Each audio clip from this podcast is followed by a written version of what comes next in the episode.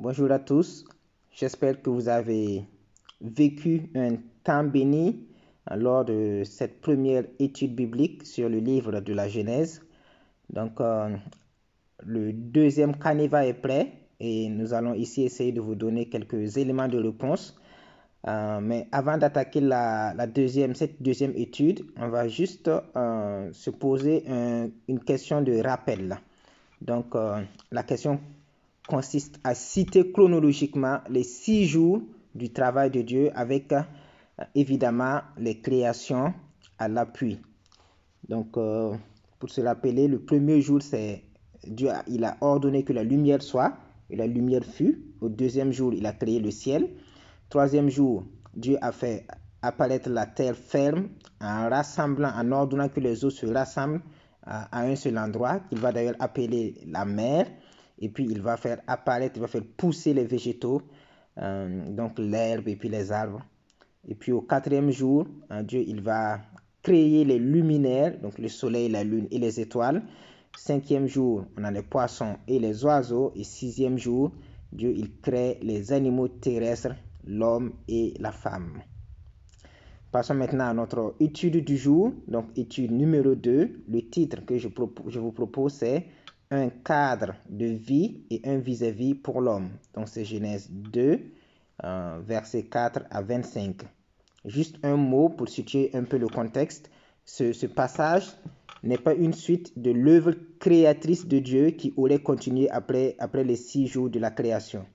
C'est plutôt une section qui nous, qui nous donne des informations manquantes dans la section précédente que nous avons vue la semaine passée, c'est-à-dire euh, notre étude sur Genèse 1 euh, jusqu'à Genèse 2, verset 3. Donc, euh, passons aux observations. Et la première question euh, d'observation, c'est dans lequel des six jours de la création situerez-vous les événements de ce récit? Donc, comme réponse, les, les, événements de ce récit se situent au sixième jour.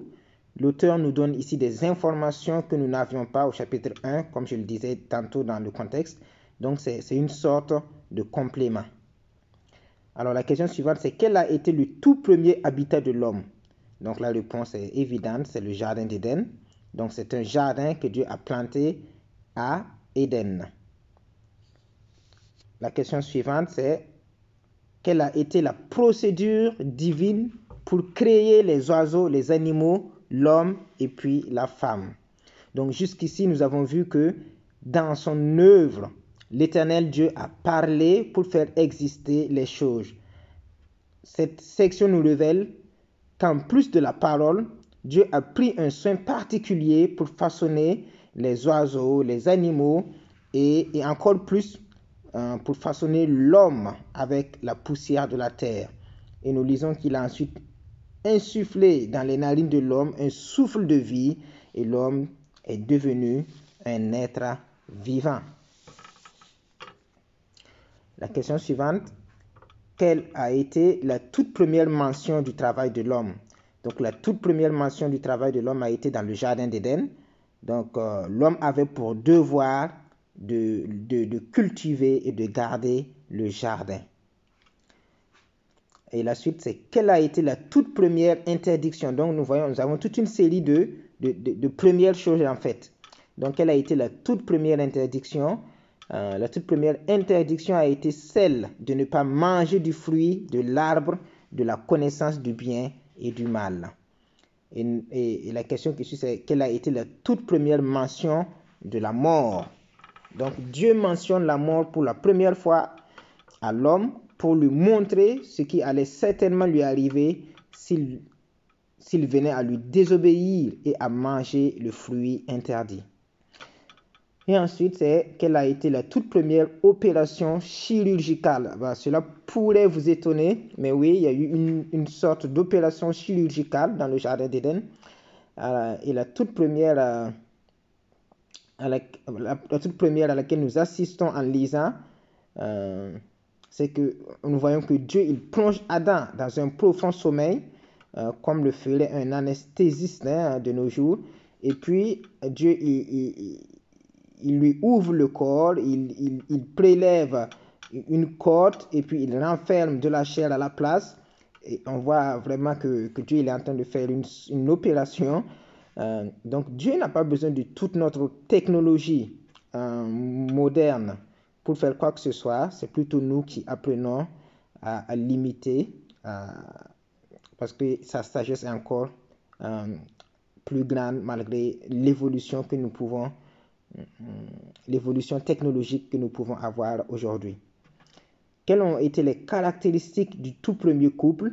Donc les caractéristiques du tout premier couple euh, sont les suivantes, c'est que Dieu a créé un homme et une femme, et puis euh, l'homme devait s'attacher à sa femme, et les deux euh, n'allaient faire qu'un seul en fait. Donc un homme, une femme, les deux allaient s'attacher pour en faire un seul. Donc euh, nous avons fini avec les questions d'observation, nous passons aux questions de compréhension. Alors la première c'est selon vous, à quoi était destiné l'arbre de la vie mentionné au verset 9 ben, on, Le texte ne le dit pas, mais on pense que l'homme a dû en manger les fruits pour rester en vie. Donc c'est un, un, arbre euh, de la vie. Donc on, pense probablement que c'est un arbre qui produisait des fruits et que ces fruits, euh, en les mangeant, l'homme euh, se, se, se, maintenait en vie grâce à ces fruits-là. Deuxième question, où voyez-vous que Dieu a voulu doter l'homme d'un libre arbitre Donc le fait que Dieu il laisse le choix à l'homme de lui désobéir euh, ou pas, en mangeant ou pas le fruit de l'arbre de la connaissance du bien et du mal.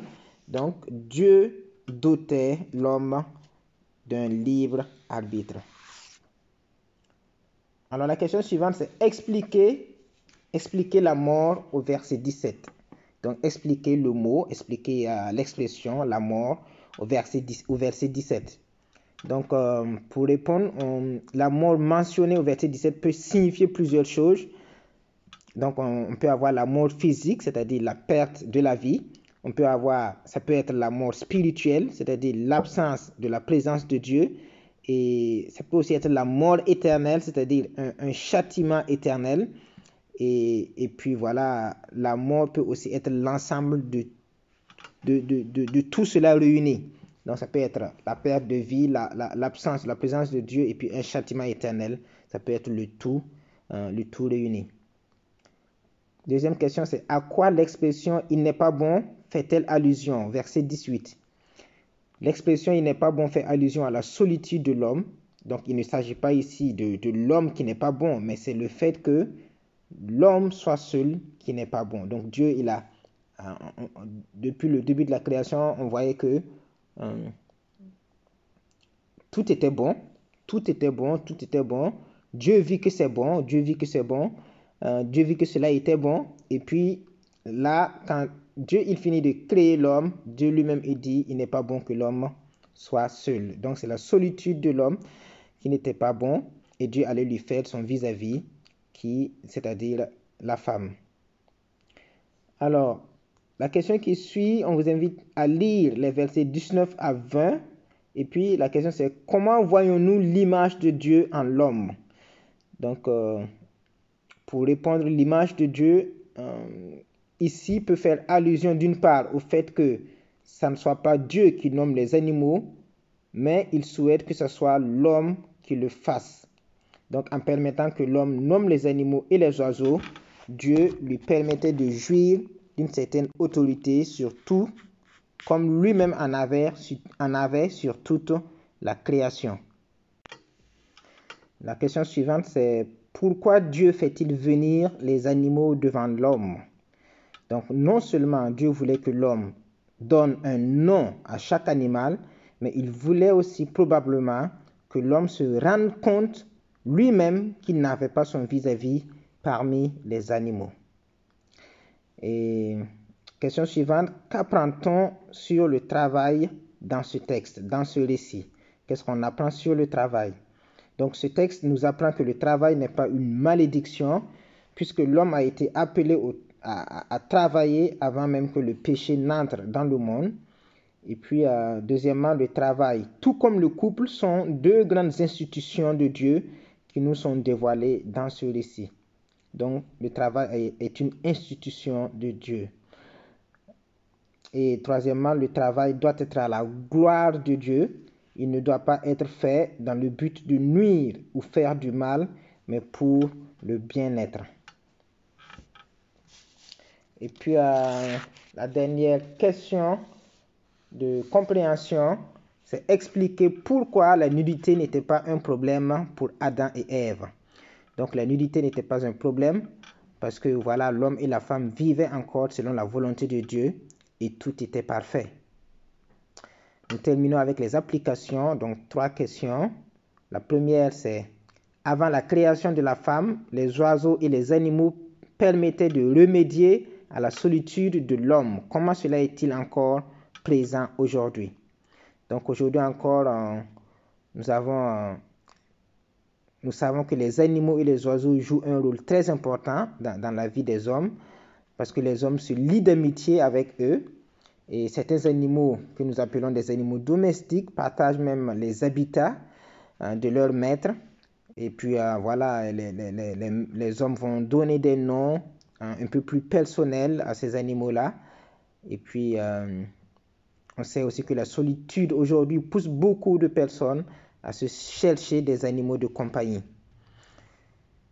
Donc, euh, deuxième, euh, et là, vous pouvez, sentez-vous libre hein, dans votre groupe de, partager quel a été votre animal de compagnie et, quelle était la relation que vous aviez avec lui. Euh, en quoi est-ce que la conception du couple dans notre société postmoderne, donc c'est la deuxième question en application, donc en quoi est-ce que la conception du couple dans notre société postmoderne contraste-t-elle avec la prescription divine à ce sujet? Donc notre société est, vraiment en train de changer la notion du couple tel que l'a établi le Créateur. Donc on a aujourd'hui le désir de se marier entre personnes de même sexe. Euh, donc par exemple, euh, cela est, une déviation qui va totalement en contradiction avec les préceptes divins. Et puis, euh, vous avez beaucoup d'autres situations, beaucoup d'autres exemples que vous pouvez citer euh, qui vont vraiment à l'encontre de, ce que Dieu a, prévu pour, pour le couple comme directive euh, à vivre dans le couple. Dernière question en application. Voici l'expression, vous avez l'expression faire un donc faire un avec son épouse ou faire un avec son époux, comment appliquerez-vous cela dans votre couple? Donc euh, là, je vous laisse vraiment discuter. Euh, c'est vraiment des partages, un temps de partage libre. Euh, ceux qui vivent déjà en couple peuvent partager leur expérience et dire vraiment aux autres comment est-ce qu'ils qu'ils vivent cette vérité biblique. Euh, et puis, euh, cela ne veut pas dire que les célibataires n'ont pas leur mot à dire. Je pense que voilà, on a tous des idées et puis euh, donnons aussi la parole aux, personnes non mariées encore pour que pour qu'elles aussi elles disent comment elles conçoivent ça, comment, comment est-ce qu'elles aimeraient ou comment est-ce qu'elles mettraient cette vérité-là en pratique si un jour elles, elles venaient à vivre une vie de couple. Voilà, euh, j'espère que vous aurez euh, de, super temps d'échange. Que le Seigneur vous bénisse euh, et vous donne de, de vous édifier les uns les autres dans sa parole. Et puis, n'hésitez pas à, à, me faire des retours. si vous avez des questions, des, zones d'ombre, n'hésitez pas à m'écrire. Et puis, voilà, on pourra toujours échanger. Et, et voilà, et puis, et puis on se dit à la prochaine. Bye bye.